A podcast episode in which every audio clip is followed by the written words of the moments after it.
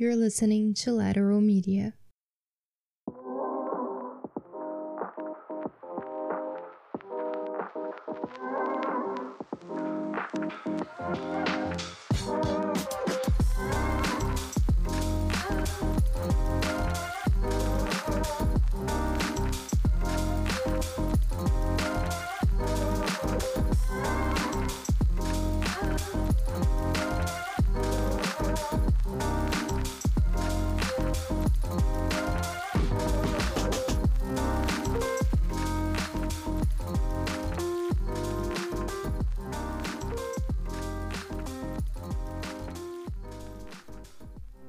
Hello, welcome back to season 2 of Inglês para Mulheres. My name is Monica, and today we continue our reading practice with B2 or upper intermediate level.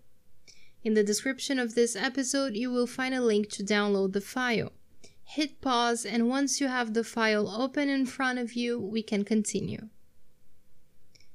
You can see from the cover that this lesson will be about nature or biology you can see an up close picture of a hummingbird, and the goals of the lesson are read about a person who captures amazing images of nature, learn about a new way of viewing the world, and explore how the natural world has inspired the development of new technology and inventions. Right away, we have two questions to think and discuss.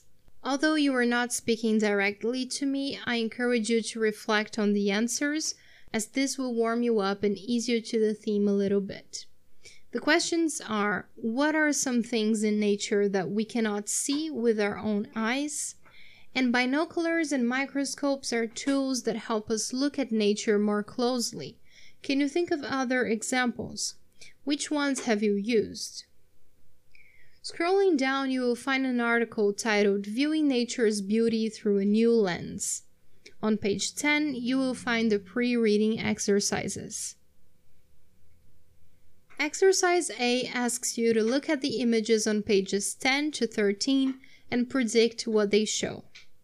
Exercise B is our skimming exercise, and you are asked to read the introduction of the passage, then the sentences in bold, and then to skim the entire passage to answer the questions.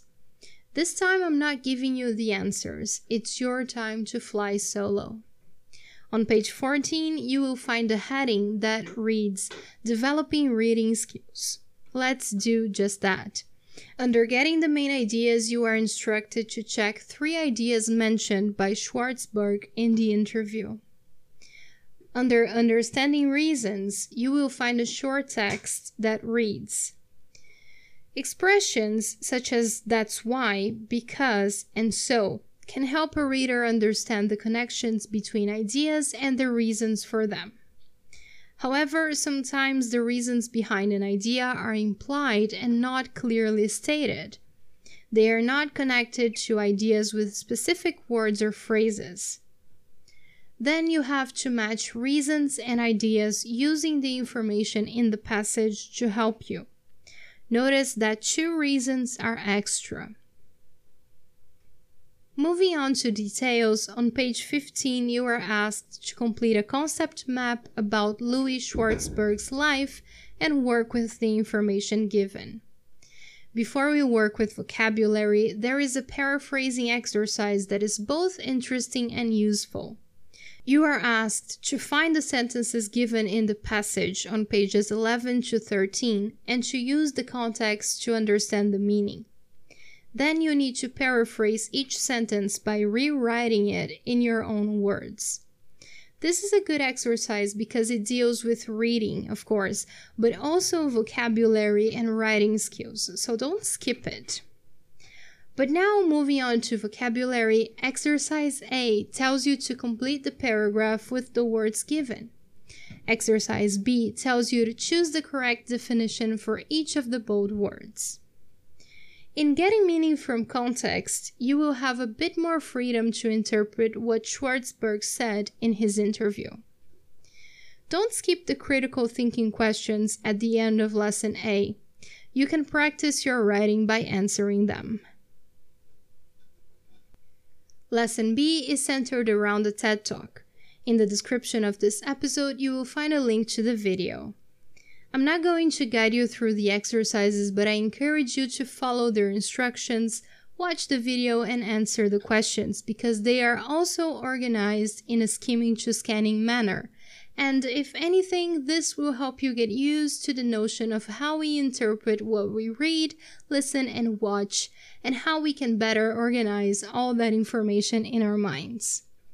On the last page, you will find a project that is meant to be completed with a partner. If you have friends or colleagues studying with you, why not do it with them? Notice that this project is an extra challenge.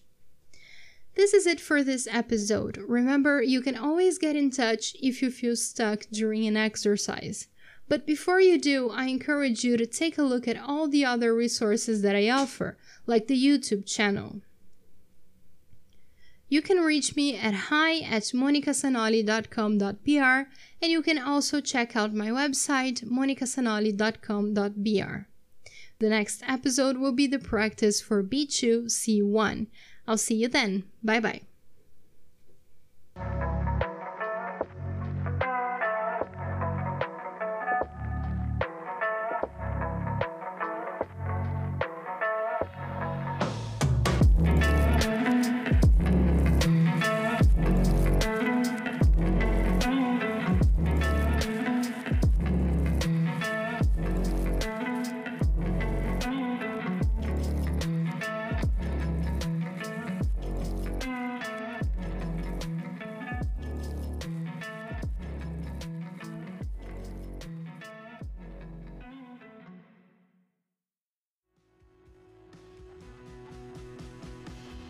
This was a Lateral Media production.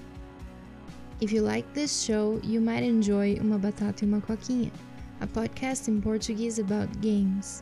You might also want to check out Sanoli's Book Club, a mostly weekly conversation about books. Go to monicasanoli.com.br slash lateral media to check out our shows or click the link in the description of this episode. Thanks for listening.